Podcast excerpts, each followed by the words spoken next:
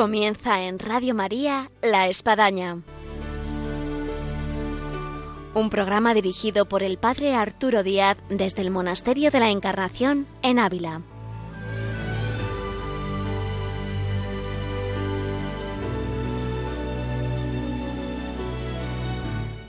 Buenos días. Les habla el Padre Arturo Díaz. Bienvenidos a La Espadaña. Aquí nos encontramos una vez más con todos ustedes en esta mañana de viernes y este nuestro programa va a hablar del Papa Francisco. Así que es para poner sintonía, corazón y alma, porque tenemos con nosotros a dos sacerdotes argentinos que han conocido al Papa Francisco cuando era obispo cardenal Bergoglio allá en Buenos Aires. Así que pues vamos a descubrir toda esa faceta tan interesante.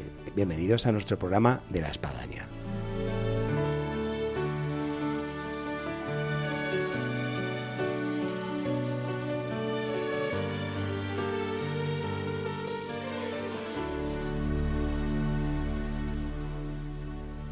Hola, buenos días. Buenos días, padre. Hola, Arturo, ¿cómo estás? Buenos días. Tenemos con nosotros a dos sacerdotes argentinos, porteños, de Buenos Aires, que además con los cuales he podido compartir un tiempo cuando estaba allá en Buenos Aires. Durante 10 años éramos vecinos de parroquia del mismo vicariato, decanato, en fin, así que tenemos unas cuantas aventuras que podemos comentar. Pero bueno, antes de eso vamos a presentar aquí a nuestros ilustres invitados del día de hoy. Tenemos con nosotros al padre Juan Martí André. Buenos días. Y tenemos con nosotros al padre Fabrizio Maranzana. Hola, buenos días a toda la audiencia. Es un gusto tener con nosotros y escuchar este acento argentino que pues no nos recuerda eso a Maradona, siempre era como Maradona, ¿no? Messi, en fin, ahora también al Papa Francisco, cuando uno va por ahí tiene ese acento donde, bueno, pues deja correr el yo, entonces, ¡ay, es el argentino! Los acentos de, de Argentina, en donde esta mañana alguien me dijo, padre, estuvieron en, en, en, en el Carmelo y bueno, y había un italiano y un argentino, y no, le digo, éramos dos argentinos, pero bueno, uno descendiente de, de italianos y otro descendiente de franceses, así que Así. bueno, eh, por donde pases, por donde vayas en, en Argentina, te vas a encontrar con muchos, muchos, eh, muchas formas de hablar. No, sin acentos. duda. Y luego también la riqueza humana argentina de todos los descendientes de franceses, italianos, alemanes, españoles y otras cuantas etnias que han enriquecido el conjunto de lo que hoy es Argentina. Bueno, hoy nos comentaban en el, en, en el comedor del CITES, nos, nos preguntaban si, si nos gustaba la comida y para nosotros, este, que somos famosos por nuestras carnes y demás,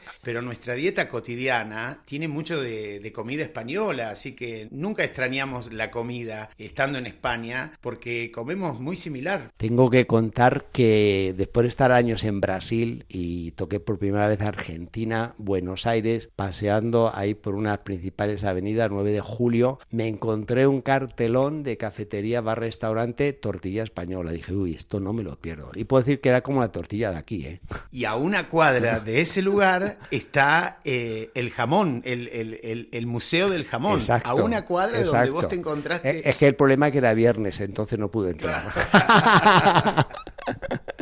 Oye, pero vamos a presentar un poco a nuestros oyentes. Quién es el padre Juan Martín, quién es el padre Fabrizio, qué es lo que hacen allá por esos mundos argentinos. Bien, el padre Juan Martín, ordenado hace un poquito más de 10 años por el, por el aquel entonces Monseñor Bergoglio. Eh, ahora actualmente el párroco de Presentación del Señor en el barrio de Saavedra, que queda en las periferias, en las afueras casi de, de Buenos Aires. Sí. eh, muy cerca de la General Paz. Y bueno, muy contento de poder compartir esta mañana con, con todos ustedes. Y bueno, lo dejo. Oye, ¿y qué, Sí. qué se puede sentir? Porque yo he visto eh, tu foto de WhatsApp y donde sales eh, siendo im- im- impuestas las manos por el entonces obispo cardenal Bergoglio. Para nosotros inimaginable en ese momento, pero luego de un año, que fue mi primer año de vicario, eh, fue esta noticia, ¿no? que fue realmente sorprendente y que en Argentina se vivió como una especie de triunfo de fútbol al comienzo. Una Copa del Mundo y algo más. Luego del, claro, luego de la expectativa que se había generado en el cónclave, era como que ganó Argentina. Y bueno, no es que Argentina, pero bueno, somos así un poco los, los argentinos y se, se vivió así sobre todo en los comienzos. Ya,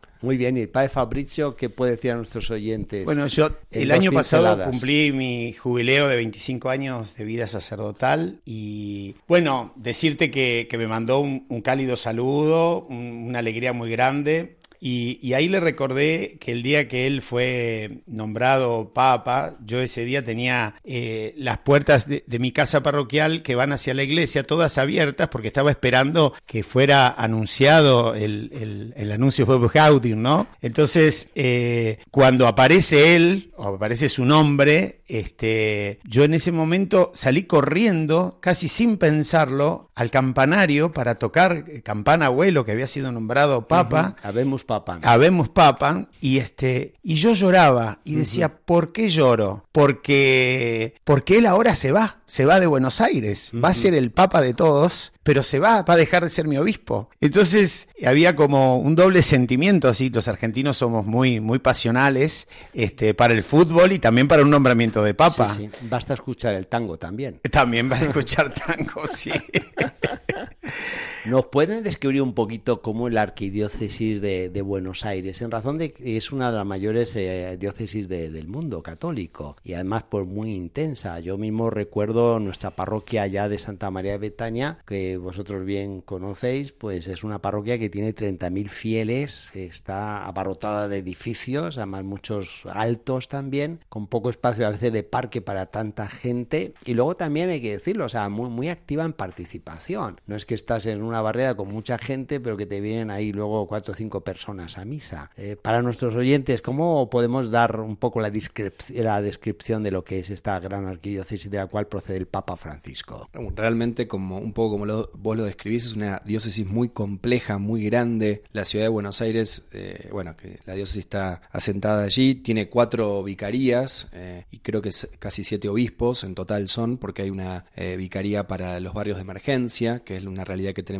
en la ciudad y en el conurbano bonaerense, y mm, muchas realidades del centro, que por ahí es lo más conocido, cerca del obelisco, con parroquias que son profundamente sacramentales y hay gente que pasa todos los días y muchos santuarios, y parroquias como la que estamos actualmente el padre Fabricio y yo, que están más en los barrios, que tienen em, colegios parroquiales y, mm, y, que tienen otro estilo de vida por ahí hasta más semejante al de provincia, o sea, muchísimas realidades y mm, también la pandemia sin duda afectó, pero con muchísima participación de, de los fieles y con mucho movimiento.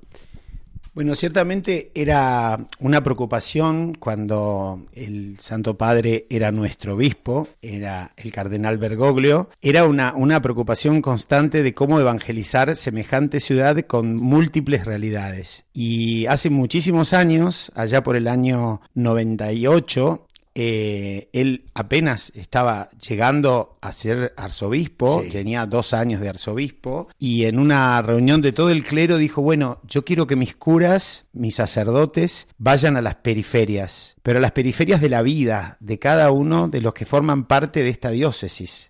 Ya, es un término acuñado antes de ser papa. Antes, sí, sí, sí, por supuesto. yo me acuerdo de él, sí. Todo, todo lo que, lo que dice como papa nos lo dijo primero a nosotros. Ese es nuestro privilegio. Y así fue generando distintas mociones. Por ejemplo, eh, en el año 98 me llama, yo estaba haciendo una actividad con jóvenes, me llama al arzobispado, así muy serio, y me dice, ¿qué estás haciendo en la calle a la noche? Entonces yo lo miré y le dije, no, sabía qué, qué, me estaba diciendo.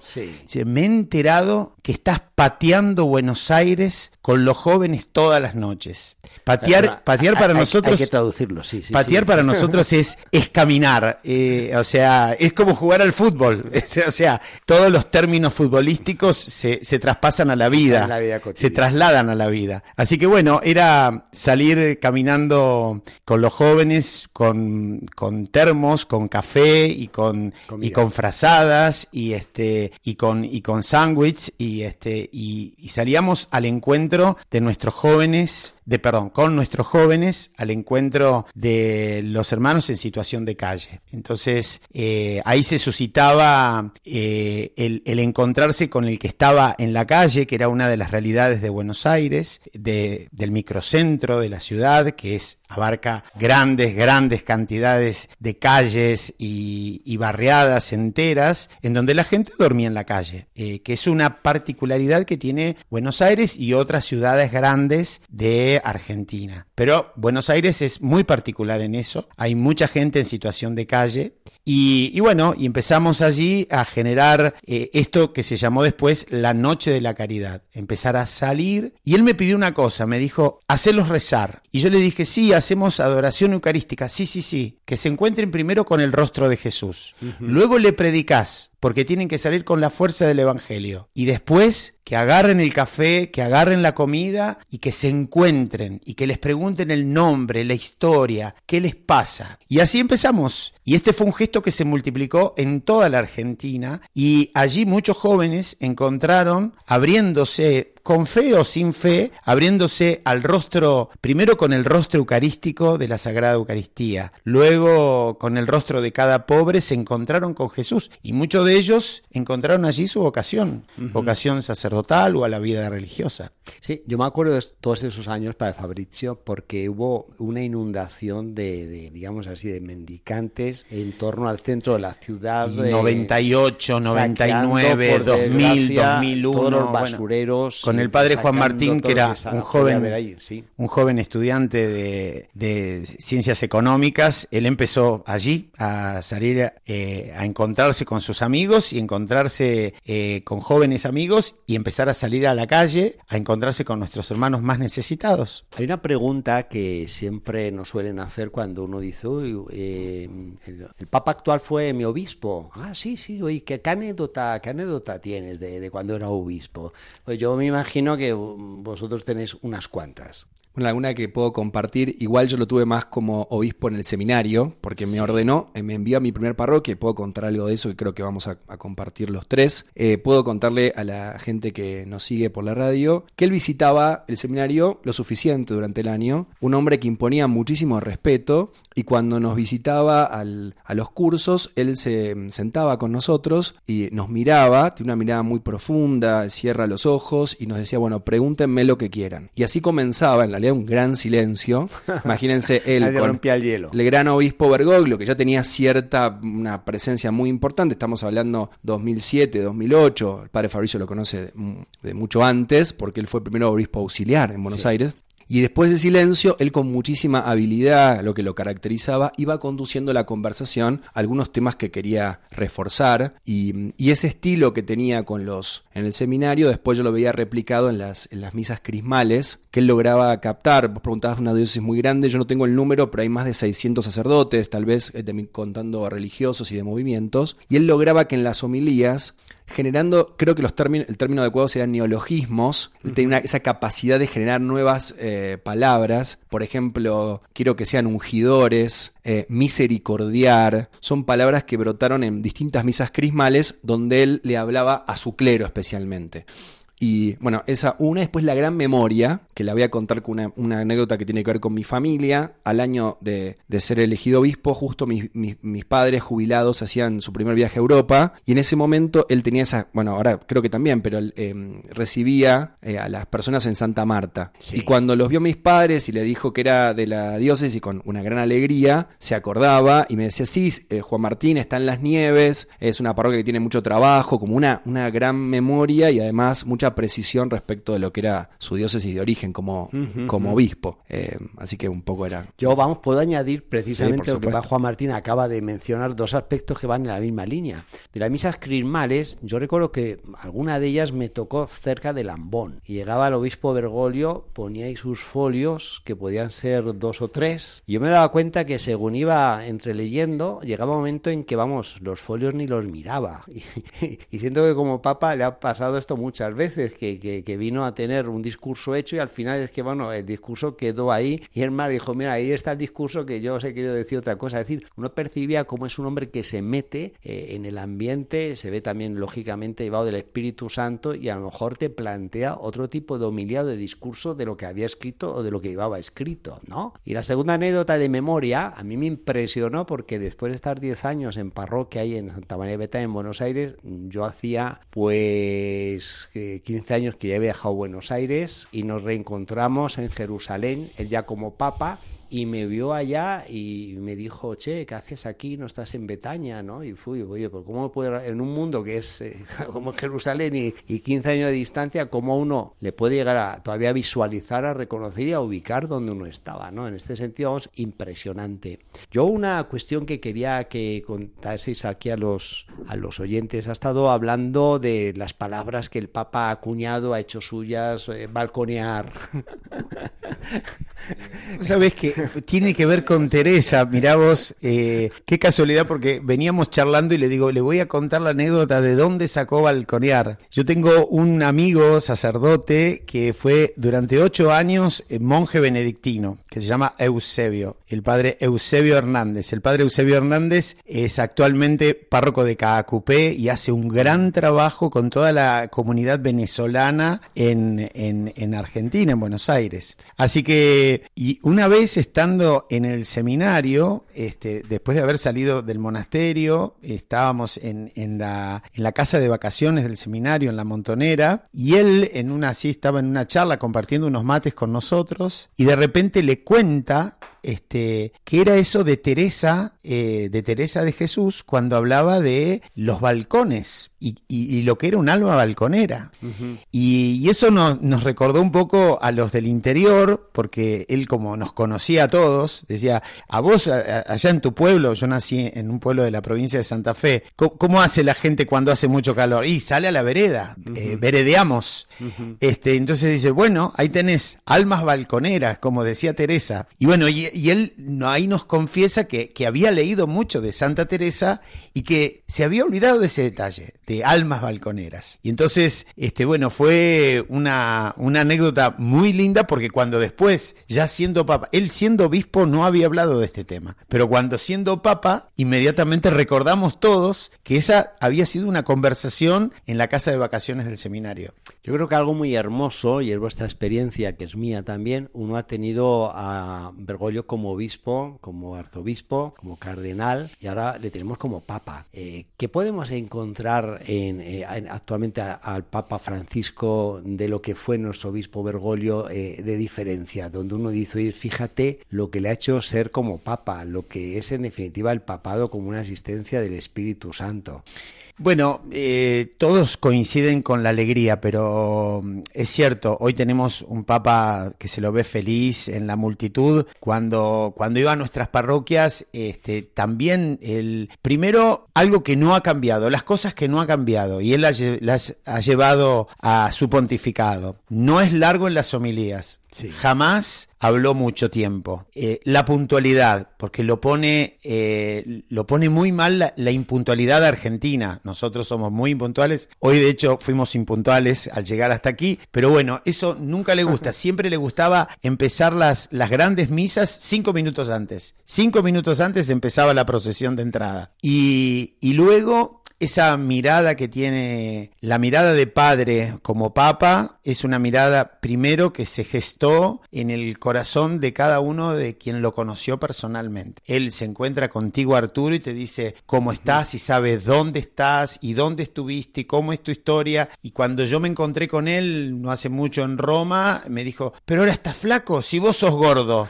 Este, porque yo había adelgazado varios kilos, me dice, pero ¿dónde está el gordo que yo conocí? Entonces, tiene todas esas, eh, esa mirada eh, donde nos conoció no solamente en detalles externos, sí. sino profundamente. Y eso lo lleva eh, a tener una mirada del hombre, de las personas, eh, no solamente una mirada de misericordia, sino cuando uno tiene la sensación de que esto que ha dicho me lo dijo a mí, porque me conoce. Y uno ama solamente a quien, este, uno conoce a quien ama. Y yo creo que en esto Bergoglio se ha potenciado potenciado, el, el, Santo Padre se ha potenciado. De Bergoglio al Santo Padre padre, este, todo lo que era virtud en él, que para nosotros era algo cotidiano y algo que se podía esperar, este, y que es también este, el plus de lo que era como persona, como obispo y demás, esto lo ha llevado al mundo, a la iglesia. Sí. Y una cosa que podría resaltar que, que tiene que ver con esto, con lo la admirable capacidad de adaptación en, un momento de la vida donde él podemos decir que está ya transcurriendo, no sé, la tercera, la cuarta edad, un hombre con muchos años en un puesto importantísimo, esa capacidad de, adaptarse. Y esto en concreto, él creo que esto generalizo por los jesuitas, pero que son muy austeros en la liturgia, él cuando le tocaba mm, presidir las ordenaciones, que en nuestra época hubo ordenaciones de 17 eh, diáconos o más, eh, había que llamarlo a él, los que nos tocaba por ahí ser maestros, eh, y él decía dos cosas, que ruede y no hagan introducción a la forma, que se ve que había quedado en el momento de la, de la imposición de manos y la oración consecratoria de introducirla. Era muy breve en la liturgia y yo creo que hoy ¿no? en Roma también tendrá que tener una paciencia enorme para adaptarse a la realidad romana y eso lo, noto con, lo quiero destacar, ¿no? como una característica de entrega al momento presente, a la realidad que le toca y jugársela de ahí ¿no? este, en salida hacia los demás. Yo recuerdo cuando salió por primera vez al balcón de San Pedro y anunciaron que habemos papan eh, Giorgio, Marius, Bergoglio. Y, yo lo conozco en mi entorno, ahí de Jerusalén nadie, uy, pero ¿y quién es? Entonces me acuerdo que me preguntaron cómo considera que va a ser este papado y le llegué a decir, pues yo creo que va a ser un papa pastor. Eh, luego hemos podido ir viendo efectivamente, sea por lo que él nos ha brindado en torno que debemos de oler a ovejas como pastores y alguna imagen de él como también como pastor llevando una oveja en los hombros. Eh, nos ha marcado a nosotros sacerdotes eh, el, distintivo de, esta realidad del Evangelio, de cómo debemos ser como pastores.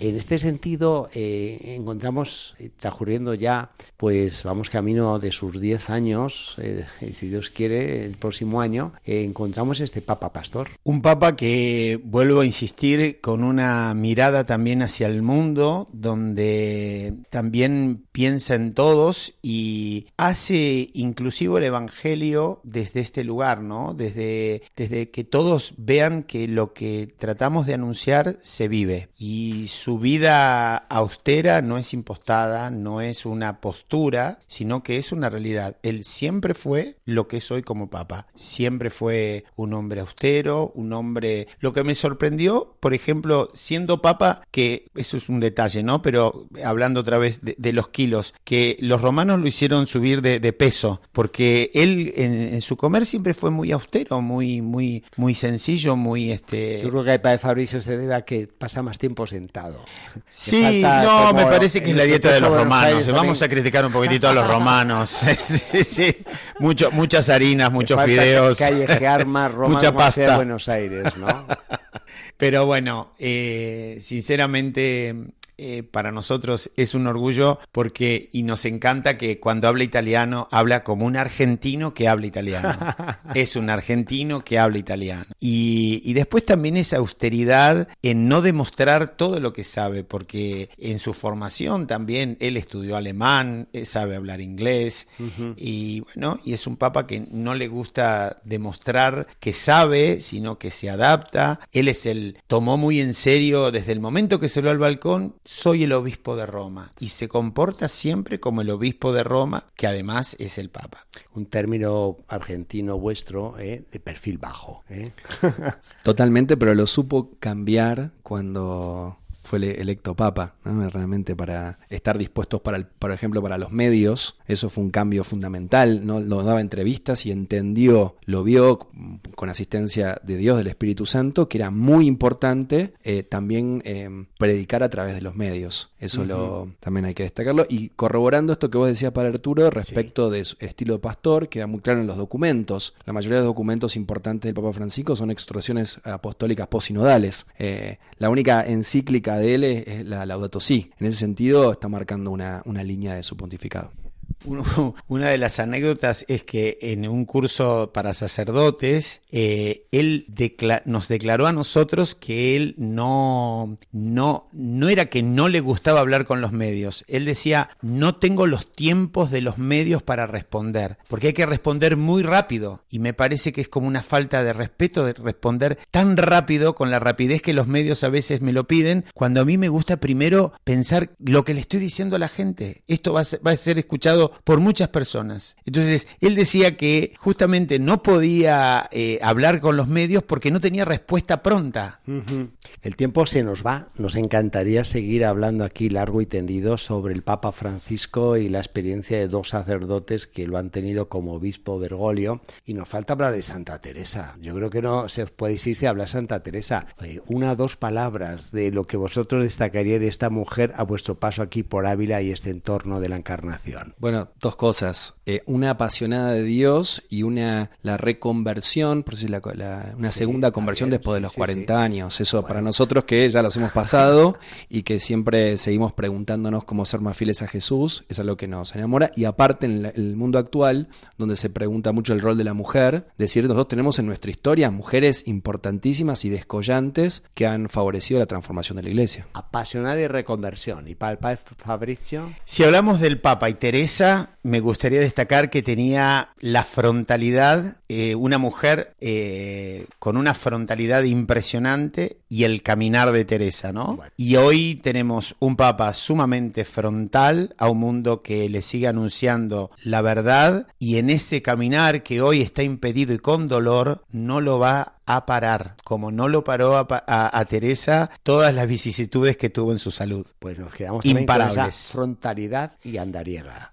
Padre Fabrizio, un gusto, Padre Juan Martín, reencontrarnos aquí en esta Ávila después de los años en Buenos Aires y hoy es, pues a lo mejor, ojalá que nos volvamos a encontrar de vuelta no después de tanto tiempo. Y si es en Buenos Aires, hacemos un programa a la distancia aquí para Radio María. Bueno, nosotros estamos aquí encantados con Ávila, vinimos a hacer un curso de formación este, en el CITES. Para nosotros es muy importante Ávila, muy hermoso caminar por su ciudad y reencontrarnos contigo, que te vemos como si no hubiesen pasado tantos años. Estás igual. Lo que hace el frío. Lo que hace el frío.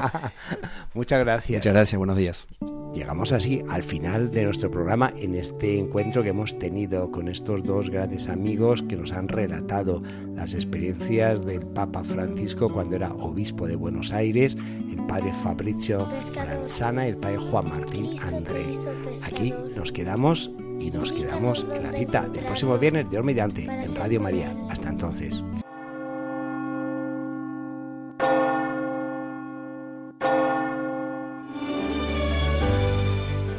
Han escuchado en Radio María La Espadaña, un programa que dirige el Padre Arturo Díaz desde el Monasterio de la Encarnación en Ávila.